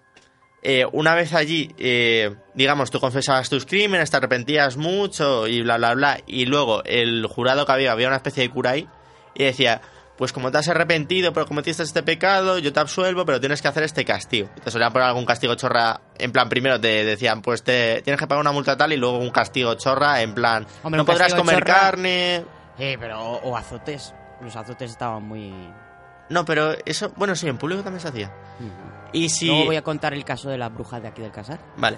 Y si hacías algo muy muy grave, en plan, pero te estoy hablando de gravedad de, o bien te habías metido con el poder político, o bien habías hecho algo que sigue siendo muy grave en nuestra época como violación infantil o algo así, directamente te quemaban en la hoguera, eh, o si no habías confesado. Entonces te ponían el gorro, te cortaban la lengua previamente, Te para que- Una colombiana. sí, sí, te cortaban la lengua para que no pudieras decir nada justo antes, para Ah. evitarse problemas. Vaya, fíjate. Eh, y te quemaban con todo el capirote como fuego purificador mientras cantaban. Y yo me acuerdo de haber leído algo de que, eh, si en caso de que no estuvieras por ahí... porque- Quemaban un monigote. Sí, en caso de que no estuvieras presente porque te has largado, te has tenido por patas, quemaban un muñeco en tu lugar. Vamos, que había que quemar algo. Entonces, imaginaos vosotros el cuadro de toda la ciudad reunida en la época medieval de gente totalmente iletrada en una plaza mientras un fuego hace arder a alguien que no puede gritar porque no tiene lengua mientras la gente canta. O sea, es que eso te calaba psicológicamente a lo bestia. Vaya espectáculo. Y además, como siempre, cuando íbamos la Inquisición a un pueblo, siempre te sacaban dinero, sí o sí. Se terminó desarrollando un miedo en España a la Inquisición brutal, como diciendo, hostia, hay que ahorrar porque viene la Inquisición. Es como quien paga la entrada para ir a la Plaza de Toros, ¿no? Sí. Como... Lo que pasa es que no es opcional. En fin. Bueno, vamos con algo un poquito más divertido. Y es que la Inquisición no iba solo a por, a por los herejes, a por las brujas. Es que resulta que también iba... O sea, aquí no te libras ni, ni aun siendo animal. Porque sí, había juicios a, animales. Por alguna razón estaba prohibido confraternizar con ranas. La gente que tuviera ranas era hereje. No sé Bueno, qué tiene no, contra las ranas. No, ya no estamos hablando de la gente, este- estamos hablando de las ranas. Imagínate que juzgan a las ranas por ser ranas. Pues tenemos estos casos. Bueno, esto en realidad tiene... Durante la época de la Inquisición lo hacía la Inquisición, pero ya venía de antes. O sea, aquí, mira, ya desde el siglo XIX... eh, bueno, Desde el siglo XIX. perdón, hasta prácticamente el siglo XIX, o sea, hace solamente 200 años, era práctica común acusar a un animal de un delito cualquiera y someterlo a juicio. O sea, con todas las formalidades. Cómo nos gustan los juicios, ¿eh? Madre mía. ¿Y cómo se defendía la cabra? Y si el testimonio del condenado no era convincente, no era convincente, algo que no podía ser, o sea, nunca podía ser convincente, realmente existían abogados defensores. Una cabra. Bueno, por el, banquillo Ya de los acu- jodería estudiar para ser abogado y acabar defendiendo a la cabra, ¿eh? ¡Ey! ¿Qué tiene de malo las cabras? bueno, pues por el banquillo de los acusados han pasado bueyes, asnos, toros, caballos, ovejas, gatos, perros, cerdos, todos, ca- algunos papagayos, incluso orugas, moscas y anguilas. Una mosca. Una mosca. sí, José. Se han juzgado incluso ratas. Pero estas han sido juzgadas en ausencia. ¿eh? Como ocurrió. Esto ocurrió en el 1522 en el pueblo de Autun, en Francia donde los agricultores acudieron a la corte eclesiástica y presentaron una denuncia contra las ratas porque se habían comido los cultivos de cebada. en consecuencia, un funcionario de la corte fue enviado al área donde vivían las ratas delincuentes y les leyó solemnemente la acusación. Bartolomé Chesandé, un joven abogado, fue nombrado abogado de oficio de los roedores y se fijó una fecha para la vista pública. Bueno, como era de esperar, no se presentó ninguna rata que se sintiera responsable para, Sacando al tribunal. para someterse al juicio y el letrado argumentó que había un defecto de forma en la notifi- notificación. Por- debían citarse todas las ratas, no solo las de Antún, sino también las de los pueblos cercanos que también eran responsables de la destrucción de los cultivos. Ese era el defecto de forma. Así que la corte eclesiástica ordenó a los sacerdotes de todas las parroquias colindantes que citaran a todas las ratas. Pero tampoco se presentaron. Pero me estás diciendo que esto en serio está en los archivos pasó, de- sí, sí, sí. Eh, Chisane argumentó que posiblemente porque aún vivían dispersas por el campo, necesitaban tiempo para hacer el viaje. Pero Así que el tribunal concedió otro retraso. Y otro porque te- mm, a- a- dijo el abogado que seguramente tenían- temían ser atacadas por gatos. Hasta Había que llegó un pagarles punto- escolta. hasta que llegó un punto en el que el vicario, presidente del tribunal, se dio cuenta de la imposibilidad del proceso y decidió aplazarlo de forma indefinida. A día de hoy sigue abierto. Bueno, lo mismo ocurrió también en Francia, en Valence. Donde las orugas se comieron las cosechas del gran vicario. Y en este caso se celebró el juicio, que sí que se celebró, y fueron juzgadas en ausencia una vez más y condenadas al destierro de la diócesis. Orugas fuera de aquí, estáis desterradas. Pero vamos a ver, ¿esta gente lo hacía de coña o iban en serio? A mí no me mires. Yo te digo que hay gente muy enferma por ahí. Bueno, Hombre, claro, todos somos hijos de Dios, entonces un tribunal religioso. Claro. Bueno, ya hay más juicios, ¿eh? Os voy a decir algunos que no sé si tienen que ver con... Ya no son religiosos. Este era la rata, era el religioso. Pero bueno, en... Por ejemplo, en el, el estadounidense Edward Payson Evans consiguió documentar a lo largo de 44 años más de 200 juicios contra animales, no solo en todos los países de Europa, sino también en Brasil, Canadá y Estados Unidos. ¿Me estás diciendo en el siglo XX? Eh, este hombre vivió entre el año 1831 y 1917. O sea, O sea, que hace, hace relativamente poco. la Virgen... Claro, es que si tú lo piensas, si la gente de campo de hoy día es cerrada, ¿cómo debía ser en el siglo XIX? Ya ves.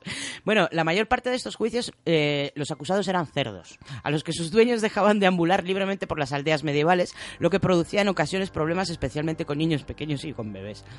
Es célebre el caso de una cerda de Fales en 1386, en la que la marrana penetró de forma no autorizada en una casa y se comió la cara y los brazos de un bebé que murió. Joder. El vizconde eh, Per Lavenguin ordenó celebrar un juicio contra la cerda que tuvo lugar. Como era de esperar, la, la marrana no se defendió adecuadamente, por lo que fue declarada culpable y condenada a morir en la horca como un ser humano.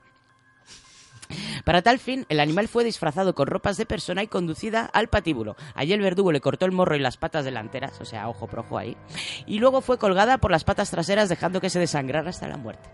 Una matanza un poco rara, ¿no? Eh, La de estos pueblos. en fin, en España, en Toledo, en 1572, otro cerdo devoró a un menor y igualmente fue ejecutado bajo acusación no solamente de asesinato, sino de haber comido carne en Viernes Santo. También se obligó a todos los propietarios de cerdos de la localidad que llevaran a sus animales para que vieran lo que les podía ocurrir si perpetraban un delito similar a alguno de los niños del pueblo. Como aviso para navegantes.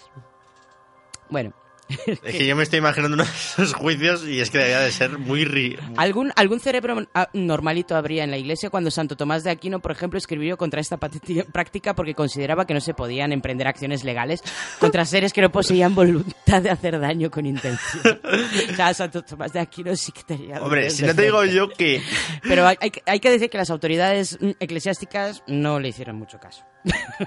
Pero es que además celebraban juicios como si fueran seres humanos. Todavía se hubieran adaptado los juicios de alguna manera que yo no sé cómo se hubiera podido adaptar eso. Bueno, hay algunos más modernos, ¿quieres oírlos? Sorpréndeme. Por ejemplo, el Estado eh, fue responsable civil subsidiario por un oso ladrón. Esto fue en Macedonia. El apicultor Zoran, eh, el apicultor eh, Zoran Kiselowski denunció a un oso por robarle la miel y por dañar las colmenas. A pesar de que el oso no se presentó al juicio, seguramente no consiguieron establecer su dirección las autoridades. Porque, mm, ya que había sido citado por el tribunal de la ciudad de Vitola, fue juzgado en ausencia y declarado culpable.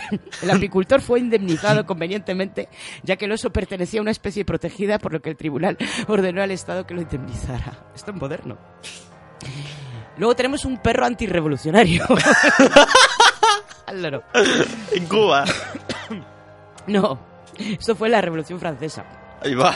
En 1792 el, el mastín del marqués Saint-Prix fue eh, juzgado por defender a su amo cuando fueron a detenerlo. El perro fue re- acusado de reaccionario y de actividades antirrevolucionarias y en consecuencia fue guillotinado, que un estilo que también fue aplicado al amo. Pobre perro. Luego también tenemos un caso de un mono espía Joder. que fue en 1805, cuando un buque de guerra francés naufragó frente a la ciudad inglesa de Hartlepool y solo sobrevivió un chimpancé que iba vestido con el uniforme del ejército napoleónico. Fue suficiente para que los habitantes de la ciudad le juzgaran por espionaje y le ahorcaran. Ay, Dios mío. Vale, no más porque estoy No muy más. triste. Basta ya. Madre mía. Dios mío.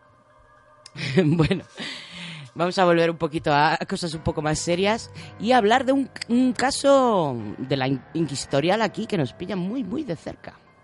Vamos a poner un poquito de música de brujas.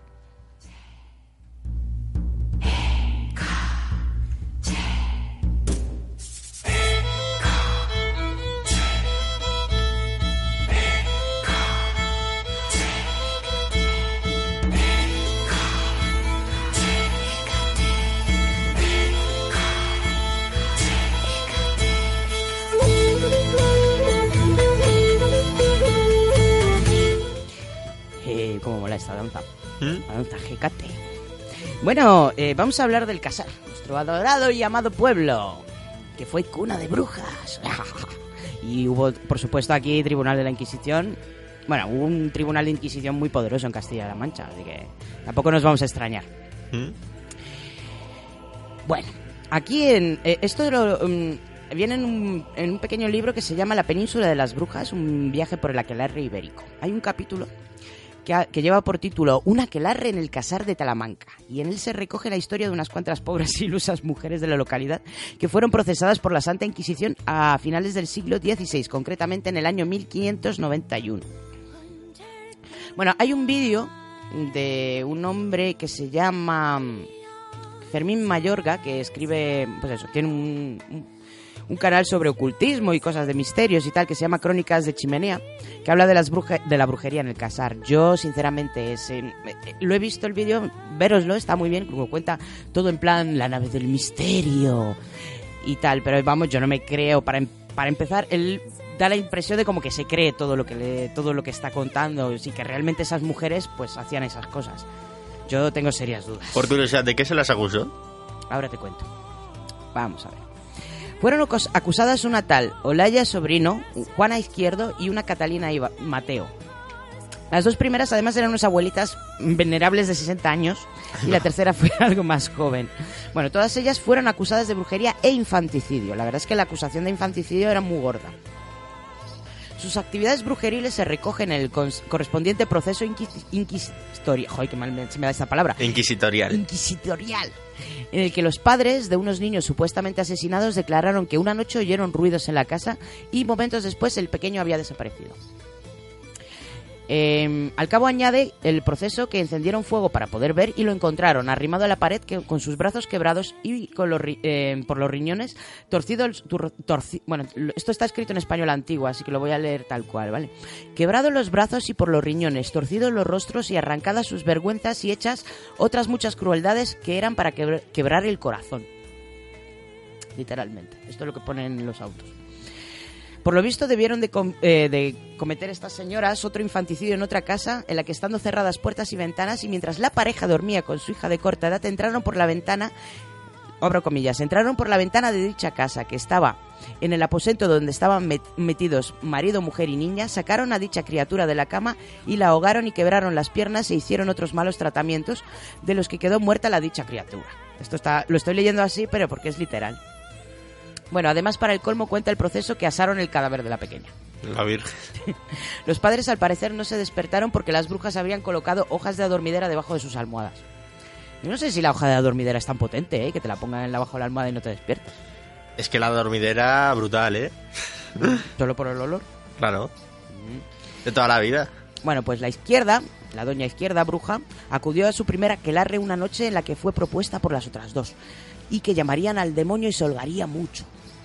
Al parecer así debió ser, puesto que se apareció el demonio en forma de cabrón o hacker y em, las abrazó y dijeron que abrazase a dicha mujer que había convencido para que fuese bruja. Y dicho demonio y las dichas mujeres bailaron de contento y regocijo de dicho concierto. Para acabar bailando se fueron los tres a la lumbre.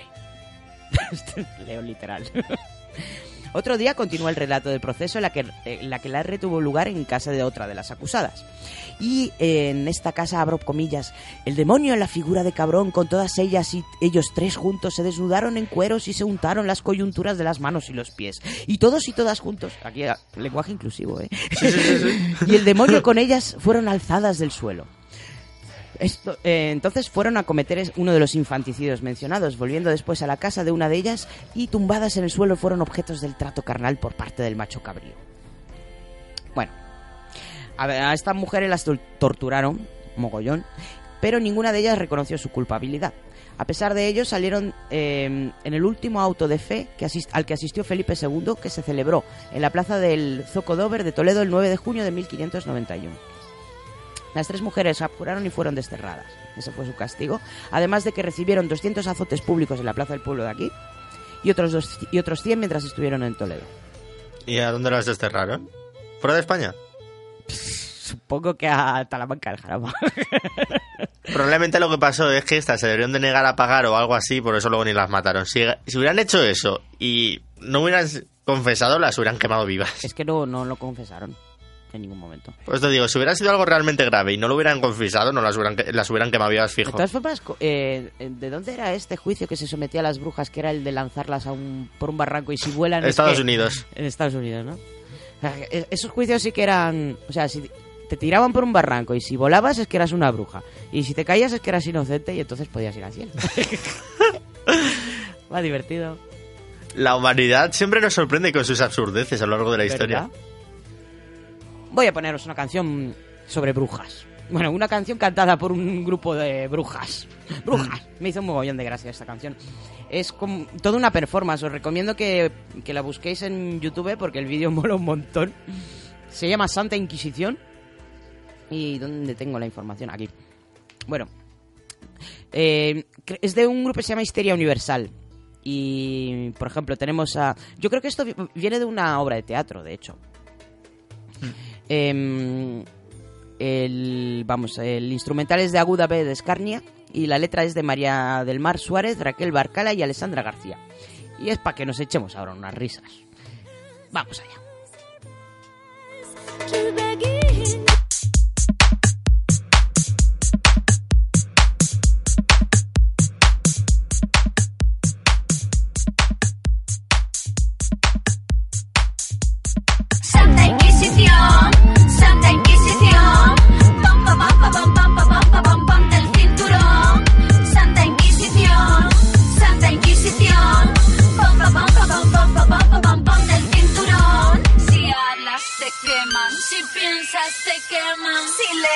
se queman. Mi chocho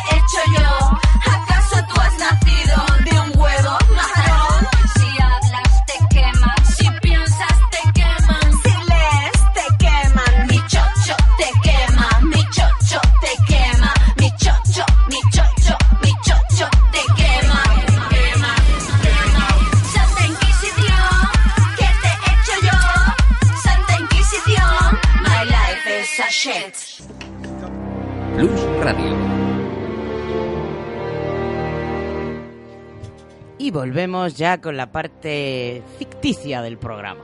Vamos a hablar un poquito de referencias que hay en la ficción sobre la Inquisición y también un poquito, volviendo ya a nuestro rollo friki, también algunos animes. De hecho, esto que estamos escuchando de fondo es el Requiem Minori de Trinity Blood, un anime que recomiendo fervientemente y que tiene mucho que ver. Y bueno, bueno, para hablar de ficción e Inquisición, lo primero que tenemos que hacer es irnos al siglo XIX y empezar a hablar de novela gótica, que es donde empieza esa leyenda negra a, a instaurarse. Bueno, la novela gótica. Hacia la mitad del siglo XVIII los gustos del público van cambiando. Los romances de aventuras dejan paso a las novelas de sentimientos. Es la época de la creación de la novela gótica, especialmente popular en Inglaterra y en Alemania. En Inglaterra se llamó Gothic Novel y en Alemania se llamó Shauro Romantic. También la hubo en Francia, el Roman Noir. Se caracteriza por transcurrir su acción en un medievo indeterminado entre el año 1200 y el 1750 que combina elementos de varios países europeos y en el que se contrastan el terror del marco escénico, viejas ruinas, naturaleza salvaje, conventos, calabozos, etc. y de los personajes que solían ser fanáticos religiosos, padres descastados y a menudo religiosos católicos, sobre todo inquisidores y jesuitas con la inocencia del protagonista, habitualmente jóvenes virtuosos, naturales, de gran sentido común y de religiosidad benévola. Una de las primeras novelas góticas en las que aparece la Inquisición es Der Heisterherr. No sé si lo he dicho bien, pero bueno. Eh, que, dice- eh, que se significa el que ve fantasmas, del autor Schiller. Aunque en este caso sea la Inquisición veneciana la que aparece. Eh, pero la primera eh, novela en, explotar a fondo el tema de la Inquisición es The Monk, del año 1796, de Matthew Lewis. Relata la historia de Ambrosio, un monje de Madrid que, corrompido por él mismo, él mismo por un sucubo, secuestra, viola y asesina a la inocente Antonia, una hermosa joven llegada desde Murcia. Finalmente Ambrosio es juzgado por el gran inquisidor en persona con un tratamiento ambivalente del tribunal, por una parte justiciero, por otra parte eh, eh, por otra informando al lector sobre el horror del tribunal que lo interroga sufriendo las torturas más doloro- dolorosas que hayan sido inventadas por la crueldad humana, para hacerle confesar, además de los crímenes cometidos, otros de los que, están, de los que en realidad es inocente. La Inquisición es presentada de forma que repugna al honesto lector inglés. Con la esceni- escenificación del tribunal, la muestra abierta de los instrumentos de, de tortura, el rechazo a decir que se acusa al reo, el rechazo a decirle al reo de qué se le acusa o quién le acusa. Esto recuerda un poquito también al proceso de Kafka. Las prisas por condenarle para ado- adornar el auto de fe previsto.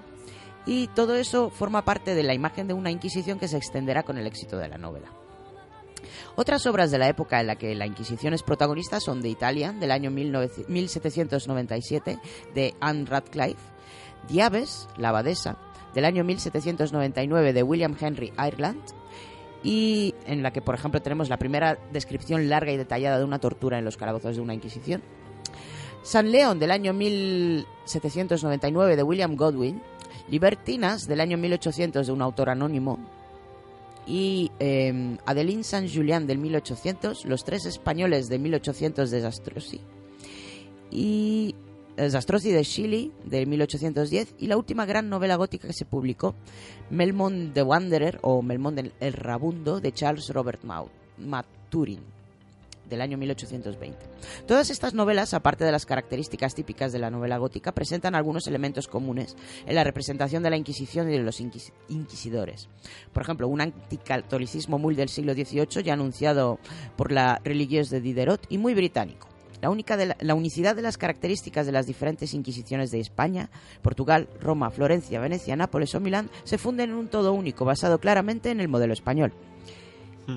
Así que también es, hay un secretismo y una austeridad implacable de los tribunales, a pesar de la irra- irra- irracionalidad teológica, los procedimientos injustos y la implacable persecución de sus víctimas. La Inquisición, a pesar de todo ello, sirve a menudo de justicia literaria. Esta forma de novela gótica acabaría con la aparición de sátiras que ponían en relieve los elementos más absurdos de las tramas, siendo la primera St. Godwin, A Tale of the 16th, 17th and 18th Centuries, del año oh, 1800 de Edouard Dubois. La obra que más influencia tiene realmente, puede que la conozcas, es The Pendulum, El Pozo y el Péndulo de Edgar Allan Poe, publicada en 1843. Pues se, la- le- se basa firmemente en otras historias de terror anteriores y en los libros de historia publicados en la Inglaterra del momento, relatando eh, los horrores de la Inquisición desde el punto de vista de un prisionero que es expuesto a una muerte penosamente lenta y que será salvado finalmente por las tropas francesas del general Lasalle en su toma por- eh, de Toledo. La última gran novela gótica se centra en la Inquisición, que se centra en la Inquisición será The Veil of Cedars, o Cedars, no sé si se pronuncia Cedars o Cedars. Bueno, El Valle de los Cedros o La Mártir, como título en castellano, que es del año 1850 y es de Grace Aguilar, escritora inglesa descendiente de judíos sefarditas. Así que Vaya, vaya. la protagonista es de, de esta historia es Marie, una judía española que acaba muriendo eh, del daño infligido por las torturas recibidas durante su juicio. Probablemente eso ya no sea tan tópico como las otras, ¿eh? No, ¿verdad? Aunque no en los calabozos, sino de vuelta en el, hacia el lugar donde creció. Todo el argumento transcurre antes de la creación formal de la Inquisición, aunque la Inquisición aparece como un tribunal secreto cuyo poder y alcance son desconocidos. La novela marca la fusión de, los tribunales y las sociedades secre- secretas con la Inquisición.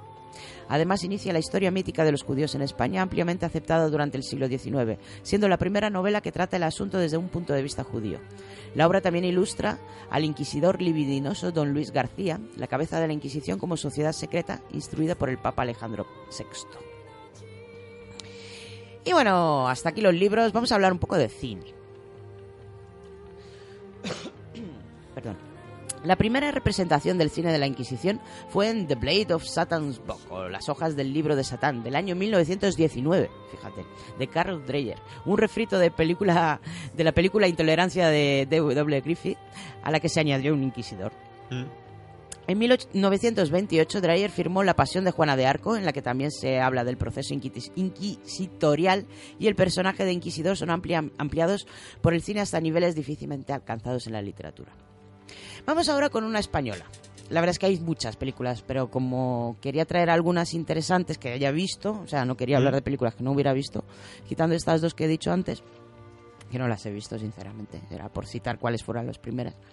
Bueno, una que me gustó mucho, y mira que a mí no me gusta nada decir español, fue eh, una película del año 1984 que se llama Aquelarre, del director Pedro Olea, con guion de Pedro Olea y Gonzalo Goicoechea, y música de Carmelo Bernaola. Me encanta, me encantó esta película. Y bueno, esta fue además, eh, ganó premios, bueno, no, realmente no ganó, eh, fue nominada en, año, en el año 1984 al Oso de Oro de Berlín. Y bueno, os cuento sobre la, la, eh, la acción de Aquelarre. Aquelarre que se escribe con K, ¿vale? La acción de Aquelarre se desarrolla en un pueblo navarro a principios del siglo XVII, donde don Fermín, el señor del valle, sufre el acoso de los campesinos durante una junta de vecinos, formulan, que durante una junta de vecinos formu- formulan una serie de peticiones. Paralelamente, un grupo reducido de vecinos suele reunirse en unas cuevas para celebrar unas extrañas ceremonias, bajo la supervisión de Amunia, la curandera de la localidad. Para impedir las reclamaciones, don Fermín acusa a muchos de ellos de realizar actos de brujería. A continuación detiene a Garasi, una muchacha que es violada en una mazmorra por Íñigo, hijo de don Fermín, con el que había tenido relaciones siendo casi una niña. Con la llegada al pueblo de un inquisidor comienzan a celebrarse los juicios. Garasi, la joven que ha sufrido abusos, es torturada y acaba delatando a, a Muña, con lo que consiguen realizarse varias detenciones. Una vez finalizados los juicios, los presuntos brujos eh, son conducidos a Pamplona y al enterarse de lo sucedido, don Fermín manda quemar a Muña en presencia de todo el pueblo. Está muy bien. Bueno, eh, ya he citado una de mis, las películas favoritas de mi infancia, que es El nombre de la rosa. Yo no sé si tú la has visto. Me he leído el libro. El libro es maravilloso, por supuesto. Eso sí, el libro, quien se lo lea, tiene que ir con... Es fuerte.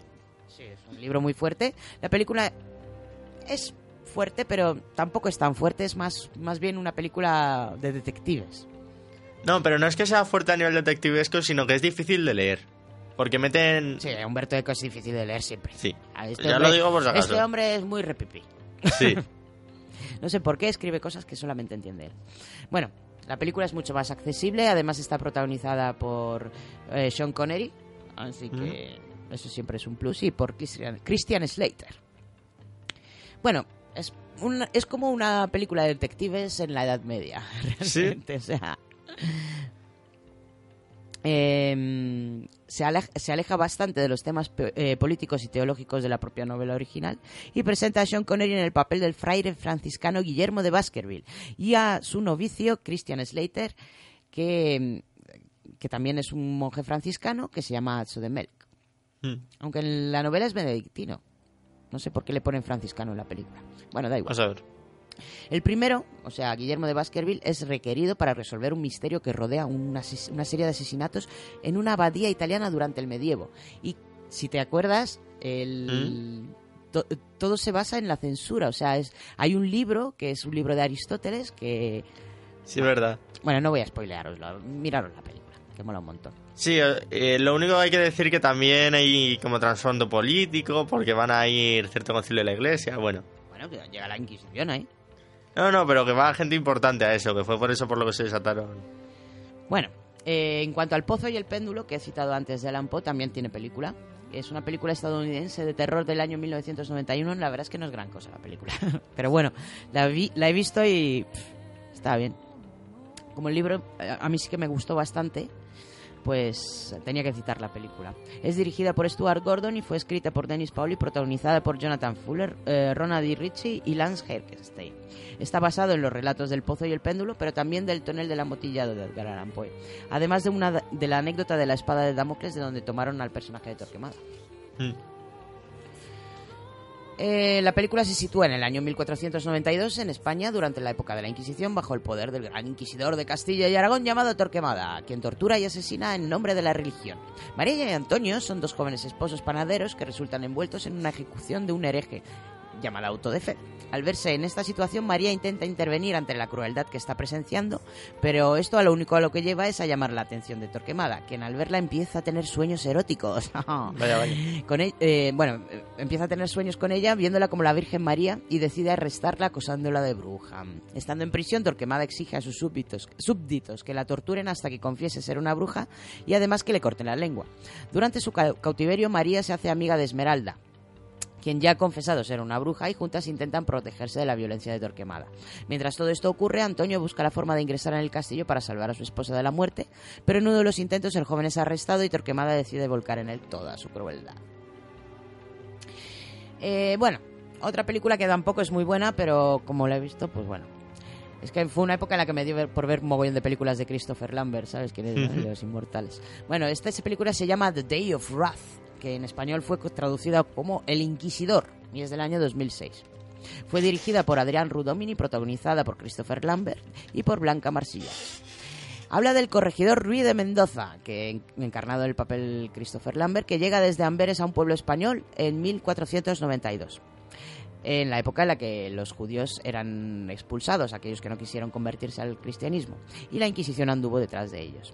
En la lucha contra el engaño y la traición, Ruiz de Mendoza intentará revelar el secreto de una conspiración. Bueno, y hasta aquí el cine, a ver cómo voy de tiempo, no voy muy bien. Bueno, voy a citar tres animes, o cuatro, no sé si, tres o cuatro. Eh, bueno, uno ya lo he citado, es Trinity Blood. Trinity Blood que tiene en su universo ficticio un, un Vaticano. Así que es una continuación histórica ficticia de la ciudad. Tiene una construcción histórica ficticia de la ciudad del Vaticano. En el universo creado por Sunao Yoshida, este estado es del el dominio temporal de la Iglesia Católica, pero tiene grandes divergencias con el estado real. Muchas de ellas son producto de exageraciones eh, históricas y la verdad es que en Trinity Blood son bastante comunes estas exageraciones históricas. En el tiempo del desarrollo de la historia, el Vaticano está gobernado por el Papa Alejandro o Alessandro XVIII. ¿Cuántos Alejandros? Alessandro. Ah, esto es un papa ficticio. Bueno, también otro anime del que aparece la Inquisición es Witch Hunter Robin, o Robin, cazadora de brujos. Esta es una serie de animación creada por el estudio Sunrise y Bandai, sin que tenga un, un manga, o sea que esto es solamente un anime, ¿vale? En ella se siguen las misiones de la STNJ, la división japonesa de la organización Salomon, encargada de luchar contra el uso pernicioso de la brujería. La división cuenta con una base de datos de aquellos que tienen o pueden haber heredado de sus padres una manifestación de la brujería conocida como craft, para detenerlos o eliminarlos antes de que sus poderes despierten. Bueno, ya os podéis imaginar de qué va. Eh, bueno, una de la que hemos hecho monográfico, así que no me voy a extender mucho, por supuesto, es Berserk. Berserk, el mundo ficticio de Berserk, tiene tantísimas referencias al mundo real que, que hasta hacen daño a veces. Y bueno, tenemos un estado, un estado que se llama la Santa Sede, que es el Vaticano. Tenemos a los Caballeros de la Santa Cadena y, por supuesto, tenemos a un inquisidor. El inquisidor es Modgus. Es uno de los inquisidores principales de la Santa Sede y que viaja por el mundo con un grupo de torturadores en busca de herejes, llegando a la, llegando a la Torre de la Condena, lo que dificulta la búsqueda de Guts. eh, eh, en esta época, Guts está buscando a Casca, justamente en esta ciudad. Su emblema eran cuatro ruedas de ruptura rojas que representan su voluntad de usar la tortura como forma de limpiar las personas del mal. Antes de los sucesos narrados en la saga de la condena, Modgus reclutó a un grupo de marginados y gente desfigurada a los que consolaba leyendo fragmentos de la doctrina de la Santa Sede y a los que ca- acabaría convirtiendo en sus verdugos y apóstoles artificiales.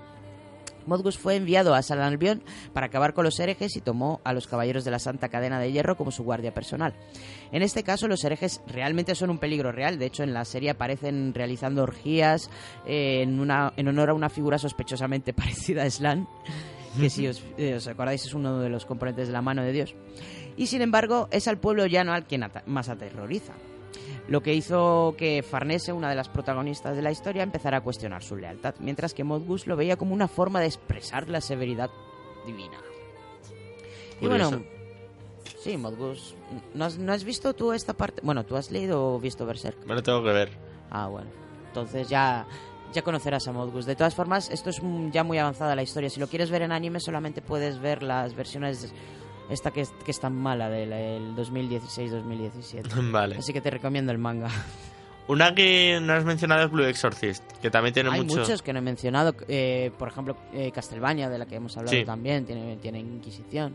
¿Alguna más te suena? Mm, ahora que... Seguramente habré visto alguno, pero ahora mismo no me, no Así me que sale. sea papel primordial y principal. No me sale. Bueno, pues si no te sale, no te sale. Además que ya quedan 10 minutos ya para las 8, menos de 10 minutos para las 8, así que voy a ir terminando este programa tan inquisitorial y tan tortuoso. y vamos a terminar con un grupo mexicano. Creo que ya lo he pinchado alguna que otra vez aquí. Se llama Nostra Morte, es un grupo de heavy de México. Y la canción se llama Llora Inquisición. Y con esto nos vamos hasta la semana que viene. Chao, chao.